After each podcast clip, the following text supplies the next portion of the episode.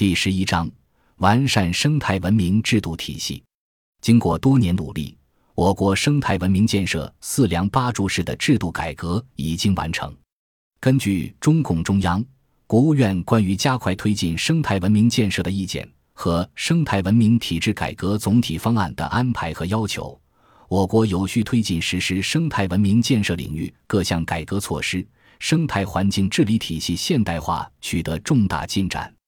二零一八年，十三届全国人大第一次会议通过《中华人民共和国宪法修正案》，生态文明被正式写入国家根本法。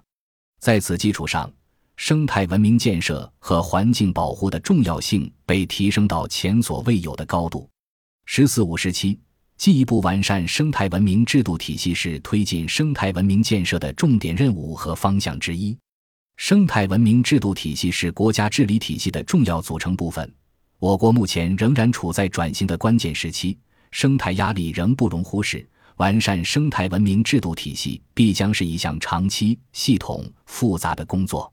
二零二零年，中共中央办公厅、国务院办公厅印发《关于构建现代环境治理体系的指导意见》，提出到二零二五年建立健全环境治理的领导责任体系、企业责任体系、全民行动体系、监管体系、市场体系、信用体系、法律法规政策体系七大体系的主要目标。以长江地区环境保护为例，二零二零年四月，最高人民检察院发布《绿色发展、协作保障、服务保障长江经济带发展检查白皮书》，针对各类破坏长江流域生态环境资源的刑事犯罪，检察机关通过依法严惩，加大了生态环境司法保护力度。二零二零年底，《中华人民共和国长江保护法》获审议通过。值得注意的是，中国确立了碳达峰和碳中和目标。在二零二零年九月召开的第七十五届联合国大会上，中国正式提出，力争在二零三零年前实现碳达峰，二零六零年前实现碳中和。这是中国基于推动构建人类命运共同体的责任担当和实现可持续发展的内在要求做出的重大战略决策。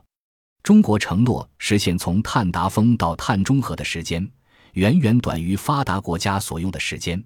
这意味着需要付出更多努力。二零二一年十月，中共中央、国务院关于完整、准确、全面贯彻新发展理念，做好碳达峰、碳中和工作的意见引发，明确把碳达峰、碳中和纳入经济社会发展全局，同时要求以经济社会发展全面绿色转型为引领。以能源绿色低碳发展为关键，加快形成节约资源和保护环境的产业结构、生产方式、生活方式、空间格局，坚定不移走生态优先、绿色低碳的高质量发展道路。可以预见，未来相当长的一段时间，将是生态环境保护和经济发展协同共进的攻坚期。